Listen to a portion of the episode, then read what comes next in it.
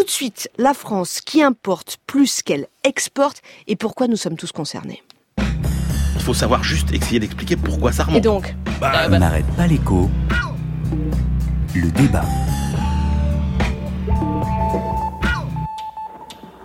Selon les derniers chiffres, janvier 2018, la France creuse encore son déficit. Déficit du commerce extérieur. Déficit. Déficit extérieur. Moins 60 milliards d'euros. 60 milliards d'euros. 63 milliards.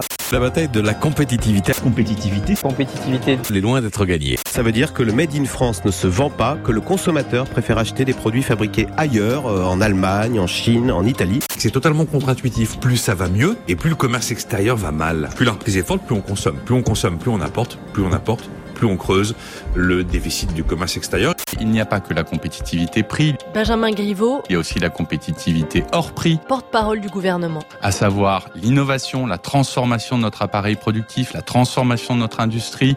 Notre objectif, c'est de constituer, eh bien, un tissu industriel français solide qui permette à l'entreprise d'aller à l'étranger, de gagner des parts de marché et d'être compétitive.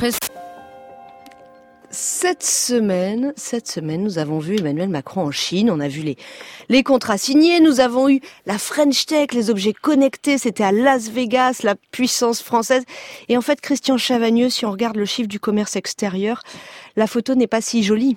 Bah, faisons la photo justement. Euh, D'après les 11 premiers mois de l'année, on devrait connaître en 2017 un déficit commercial compris entre 60 et 65 milliards d'euros, c'est-à-dire un des niveaux les plus élevés depuis le début des, des années 2000. Alors, il y a des éléments conjoncturels. Hein. Il faut les rappeler. Du côté des importations, il y a eu la hausse des prix du pétrole, donc évidemment ça coûte plus cher. La hausse des importations de biens d'équipement industriel et informatique, ça veut dire quoi? Que nos entreprises recommencent à investir. Et ça, ça n'est pas une si mauvaise nouvelle. Ouais. Investissent, ça veut dire on va chercher euh, du, du matériel l'étranger. Du côté des exportations, il y a une mauvaise météo qui a joué sur les produits agroalimentaires et quand même depuis février dernier, le taux de change de la France, avec on peut calculer, il y a le taux de change de l'euro pour toute la zone, mais on peut calculer le taux de change qui correspond aux échanges avec nos principaux partenaires commerciaux. C'est avec le taux de change de l'Allemagne, celui de la France, c'est pas le même. Le nôtre, il a augmenté de 2%, donc nos produits étaient plus chers. Tout ça, ça fait des éléments conjoncturels qui font que bah on, perd un peu en compétitivité. Et la compétitivité, c'est quoi en fait? Contrairement à ce qu'on dit d'habitude, la compétitivité, c'est pas vendre n'importe quoi à n'importe quel prix, c'est la capacité de vendre des produits chers. Mais les gens les achètent parce que même s'ils sont chers, ils sont de bonne qualité et ils veulent vos produits à vous. C'est ça la compétitivité. On pense à l'iPhone toujours. Hein. Quand on dit compétitivité, c'est cher, mais ça se vend. C'est cher, mais, mais, mais ça se vend. Alors évidemment, si les Français étaient payés comme des Chinois, on serait ultra compétitif, mais c'est pas ça qu'on veut. Donc on voit bien que c'est pas une question de baisse du coût du travail ou de baisse des salaires. Et contrairement à ce qu'on entend souvent, la France elle est capable,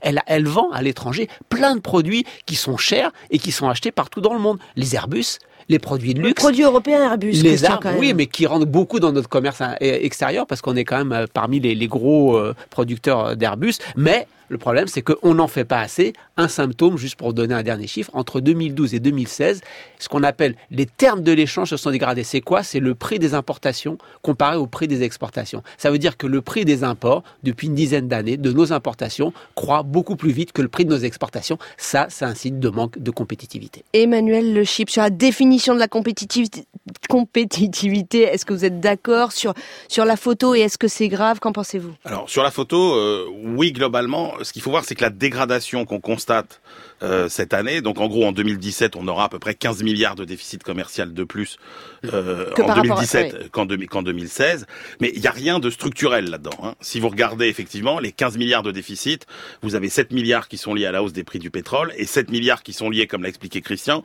euh, à la forte augmentation de nos achats à l'étranger de biens de consommation pour les ménages parce que les ménages consomment plus et de biens d'investissement parce que les entreprises investissent plus. Pour le reste, il n'y a pas de signe de dégradation supplémentaire de notre compétitivité dans les chiffres qu'on a là. Si vous prenez par exemple les parts de marché dans le monde, la France ne perd plus de parts de marché dans le monde depuis euh, 2015.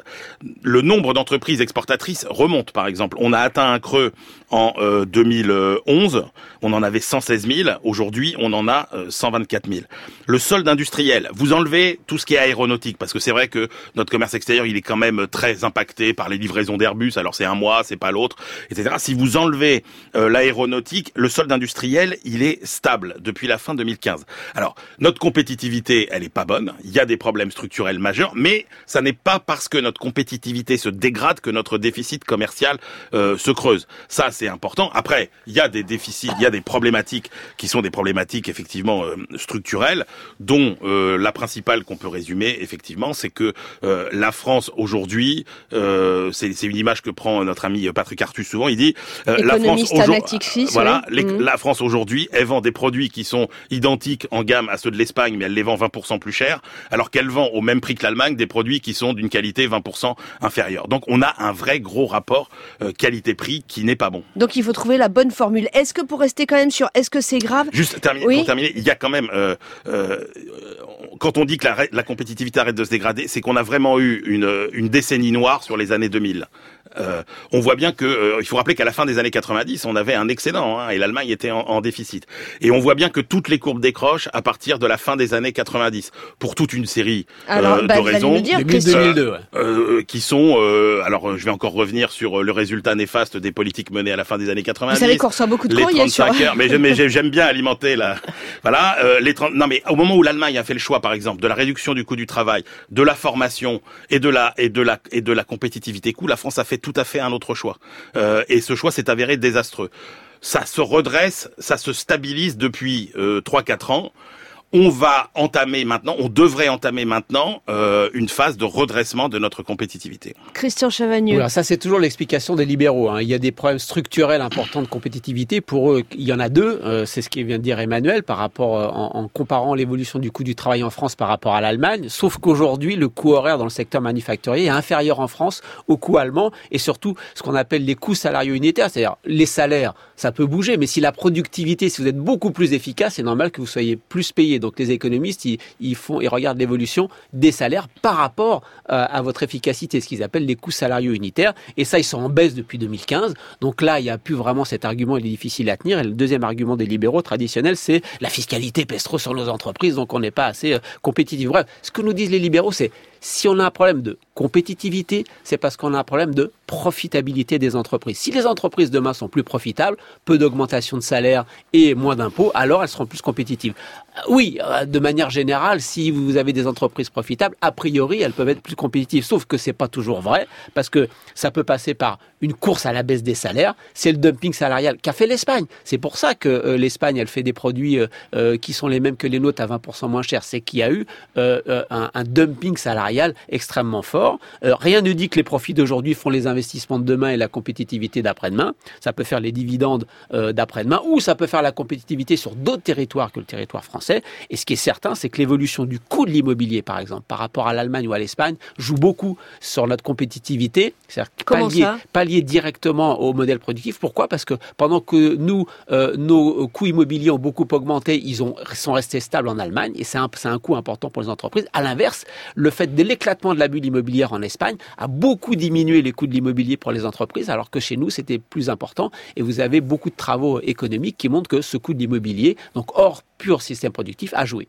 Alors, ce, que, dit, ce, que dit, Christian est, très important parce que euh, on voit qu'on se focalise, et là c'est l'erreur que fait Christian, on se focalise sur le coût du travail dans l'industrie. Voilà. Or, en réalité, et Christian a commencé à le dire, il y a un coût global à envisager. Bah il n'y a, pas que le coût du travail dans l'industrie. Il y a, un truc très important, et là pour le coup le différentiel de compétitivité en France s'est dégradé de façon considérable, c'est le, c'est le coût dans les services. C'est-à-dire que n'oubliez jamais qu'un bien industriel que vous exportez, la moitié de son coût vient des services. Et donc, quand vous regardez la dérive des coûts dans les services français et la perte de compétitivité dans les grands services français qui sont indispensables à la compétitivité des entreprises. Prenez euh, euh, l'innovation dans la recherche, par exemple. La recherche, c'est quand même du, du, service en grande partie. Prenez tout ah ce qui est logistique, euh, etc. Dans la logistique, euh, on est on est on est un pays qui est à, à la dérive. Et donc, n'oubliez pas que euh, dans l'industrie, il y a du service. Et d'ailleurs, ce qui est préoccupant dans notre commerce extérieur, parce qu'on a parlé que de l'industrie là, c'est que jusqu'à il y a quelques années, l'excédent du secteur des services couvrait à peu près 30% du déficit de l'industrie. Et que ce déficit, ce, ce, cet excédent du secteur des services, qui était de 20 milliards par an à peu près, il a disparu parce que notre compétitivité dans le secteur des services s'est dégradée. Oui, mais attention, là, il y a un effet de tourisme extrêmement fort. On s'est tapé des attentats et les, excédents du tourisme ont quand même beaucoup baissé. Alors, ce que j'entends quand même, donc c'est, si on veut avoir de la compétitivité, il faut jouer sur la compétitivité prix ou la compétitivité hors prix. J'entends qu'on a fait beaucoup d'efforts. On a mis des dizaines de milliards avec le CICE, le pacte de responsabilité. Christian nous dit ça, ça a eu un impact sur le coût du travail dans l'industrie. C'est fait. Emmanuel nous dit, en revanche, dans les services, euh, c'est ça qui s'est passé.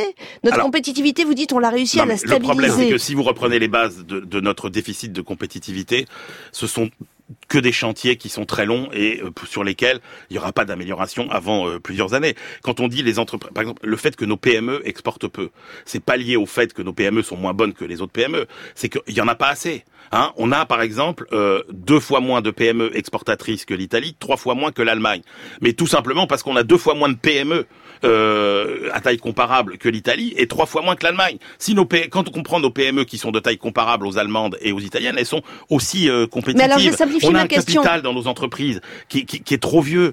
Euh, elles sont pas au point, elles sont pas assez euh, équipées euh, en, en, robots. Notre population ah. active n'est pas. Ah. Non, mais par exemple, notre population active n'est pas assez compétente. Le mythe que par exemple les entreprises étrangères viennent s'installer en France pour la qualité de la main d'œuvre, on se traîne dans les classements internationaux sur la compétence de la population active. C'est un mythe de croire que les Français sont bons. Ah c'est absurde, mais bien sûr. Prenez l'enquête PIAC, qui est l'enquête qui est faite par l'OCDE sur la compétence de la main d'œuvre. On est 28e euh, sur 35, euh, et, derrière nous, il n'y a que des tout petits pays. Non, mais ce qui est extraordinaire, c'est que c'est toujours la faute des autres. C'est la faute des salariés qui veulent être trop payés ou qui sont pas assez qualifiés. C'est la, faute, euh, c'est la faute de l'État parce qu'il y a trop d'impôts. C'est la faute des services. Parce que, et non, quand même, Emmanuel l'a un petit peu abordé, mais quand un capital productif très vieillissant. On ne renouvelle pas le capital. Une sous-robotisation industrielle par rapport à nos concurrents. Une R&D, une recherche et développement. L'innovation. L'innovation complètement insuffisante. 2,5% de la valeur ajoutée des entreprises. 3,2% en Allemagne. Loin derrière de nombreux pays de l'Union européenne. Des choix de gamme, on l'a rappelé, complètement inadaptés. Pardon, une optimisation fiscale tellement agressive qu'il n'y a plus d'argent pour le capital public. Et le capital public, mais c'est essentiel pour la productivité, pour la compétitivité des entreprises françaises. Sur les PME, quand même, moi j'ai Alors, ce discours, je l'ai répété aussi, euh, et pourtant j'ai trouvé des stats de la Commission européenne qui nous dit mais euh, les cinq plus gros exportateurs dans chacun des pays, ils ont quelle part de marché? En Allemagne, ils ont 20 c'est-à-dire que les cinq, les cinq plus grosses entreprises allemandes représente 20% des exportations allemandes. Chez nous, c'est 17%.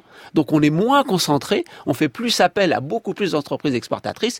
Et honnêtement, Patrick Artus aussi le, dit souvent, je pense qu'il a raison, euh, si vous enlevez Volkswagen du commerce extérieur allemand, euh, les, les, vendeurs d'automobiles en général, il vous reste plus grand-chose en fait. Et, n'oubliez jamais que dans, dans, cette comparaison France-Allemagne, où, où, on confond euh, excédent et déficit avec la compétitivité, euh, et quand on voit l'excédent allemand, l'excédent allemand, il est considérable il fait 8% du PIB. Sauf que quand même, dans énorme. oui, c'est un déséquilibre. Oui, c'est énorme, Christian. Mais la moitié de cet excédent, il n'est pas dû à la surcompétitivité des produits allemands. Il est dû au comportement d'épargne des ménages allemands. C'est-à-dire que si les, si les ménages allemands se comportaient euh, dans leur arbitrage épargne-consommation comme les ménages français, l'excédent allemand, il serait euh, 4 points de PIB en dessous de ce qu'il est aujourd'hui.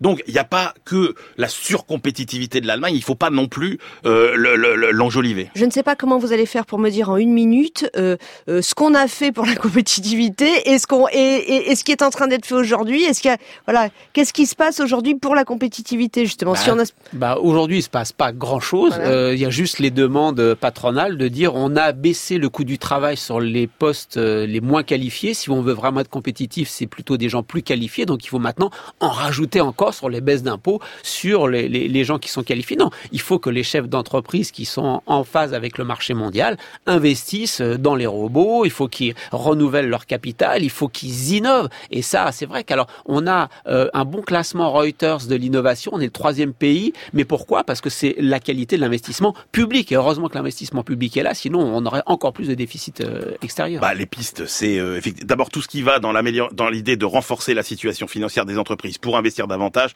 va dans le bon sens. Donc les mesures qui ont été prises sur le coût du travail, la profitabilité ne fait pas la compétitivité. La baisse, la baisse de l'impôt sur les sociétés, et on voit bien d'ailleurs que ce qui a été fait euh, par François Hollande avec le pacte de responsabilité, on voit bien que le taux de marge des entreprises françaises a remonté. Donc ça, c'est un début de redressement. Après, il y a un énorme problème autour de la recherche, de l'innovation et de la qualification de la main-d'œuvre.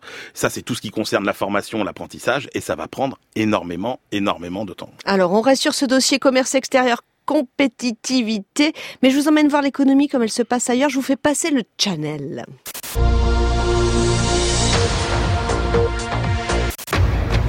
This is a BBC News special. Today's headlines. Today's. Bonjour Antoine Gignot. Bonjour. Antoine, vous êtes le correspondant de France Inter au Royaume-Uni où le déficit commercial est aussi un souci. Mais les Britanniques, il va falloir vous nous expliquer ça, les Britanniques ont trouvé l'antidote, ils vendent des tableaux oui, enfin des, des, tableaux et des œuvres d'art, ce n'est pas une blague. Les collectionneurs étrangers ont dépensé entre septembre et novembre de l'an dernier plus de 550 millions d'euros chez Sotheby's, Christie's et dans les autres salles de vente aux enchères. Et c'est ce qui sauve le bilan des exportations britanniques pour l'automne. 7 milliards d'euros de déficit sur trois mois, c'est moins pire que l'an dernier.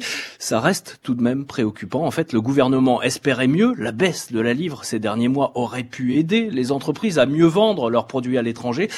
N'a pas été le cas, notamment parce que les patrons ont souvent profité de l'occasion pour augmenter les prix à l'export. Alors c'est vrai, les ventes de voitures ont elles aussi un peu augmenté, mais ça reste assez peu significatif. En fait, le déficit commercial ici est structurel. On est isolé, on est sur une île. 80% de ce qu'on consomme, c'est de l'importation, avec des produits qui viennent majoritairement de France et d'Allemagne. Et même si le pays a conservé de grands labos pharmaceutiques, des usines aéronautiques et automobiles de construction de voitures, donc la production industrielle représente 13% seulement du PIB. Le seul atout, le seul vrai atout, c'est le secteur des services, mais ça ne suffit pas pour compenser ce déficit. Et dans le contexte du Brexit, Antoine, la photo, elle devrait encore s'assombrir. Un peu, oui. S'il n'y a pas d'accord sur l'exportation des services, ce sera catastrophique. Tout dépend euh, des traités qui seront signés dans les mois qui viennent et après mars 2019 avec les États-Unis, la Chine et surtout avec Bruxelles. L'enjeu pour le gouvernement de Theresa May, c'est d'arriver à faire accepter l'idée d'un partenariat nouveau. Jusqu'ici, bah,